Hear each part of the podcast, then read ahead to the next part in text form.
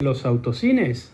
Pensando en una nueva normalidad post pandemia, donde seguramente habrá actividades que tardarán en reanudarse, como los espectáculos públicos en donde se reúnen multitudes en espacios cerrados, algunos están considerando el regreso de una vieja modalidad de proyección, los autocines, que tuvieron su momento de esplendor allá por los años 50 y 60 del siglo pasado y que en los 80 decayeron por el auge de la televisión por cable, el video hogareño y la tendencia hacia los microcines.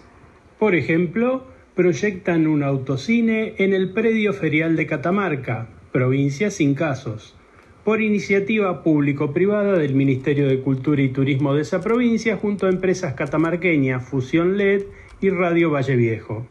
En Córdoba proponen recuperar el viejo autocine del barrio Don Bosco, que funcionara entre los años 1973 y 1986 y en la provincia de Mendoza, cuatro localidades evalúan abrir autocines. Uno sería en una playa de estacionamiento del shopping en Guaymallén, localidad adyacente a la capital provincial. Otras propuestas son reactivar viejos autocines en la zona del Chayao y en el Cerrito en San Rafael. Incluso el intendente de Junín propone construir uno a la vera de la Ruta 60. Ingenio cordobés ante el COVID-19. Para los emprendedores tecnológicos, una crisis es una oportunidad. Por el coronavirus, numerosos sanitaristas apuntan que no basta con lavarse las manos, ya que el virus puede viajar en nuestra vestimenta. SEC Electrónica, una empresa cordobesa dedicada a la fabricación y comercialización de equipos de electromedicina, desarrolló Purifier, o Purifi, como prefieren llamarlo, un artefacto que en tres minutos desinfecta un conjunto de vestimenta completa, desde una chaqueta o campera hasta la billetera y llaves. El equipo combina dos tecnologías en simultáneo. Por un lado la radiación UV, luz ultravioleta, y por el otro el gas ozono. Javier Eskenazi, socio de la empresa que fundó su padre hace 47 años, explicó que la luz UV es un desinfectante muy potente, pero hay que tener cuidado en las zonas de sombra. Por eso nosotros complementamos muy bien con el gas ozono que invade en su totalidad el habitáculo. La radiación UV rompe la estructura genética de los virus y los inactiva.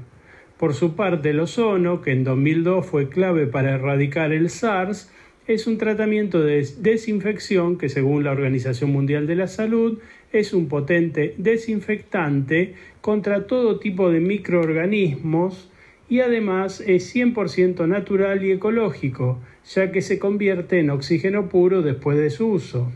Con estas importantes funciones, Purifier se presenta como un producto ideal pensado para lugares como oficinas, consultorios médicos, tiendas de ropa y también, ¿por qué no?, uso doméstico. Convocatoria para startups. Prosegur lanzó un certamen para startups sin importar su lugar de procedencia para encontrar soluciones de seguridad que permitan generar espacios de trabajo seguro. El desafío se enfoca en tres ámbitos prioritarios. El primero es el control de flujos de personas en los centros de trabajo. Abarca aspectos como nuevos límites de capacidad, elementos de protección personal, control de cola, etc.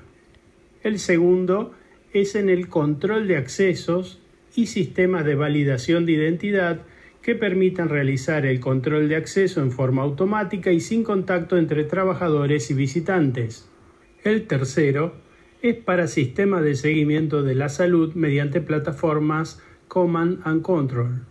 Se plantea incorporar plataformas de comunicación con herramientas de autoevaluación y comunicación con médicos y servicios de emergencia, dispositivos para seguimiento y monitoreo en forma remota.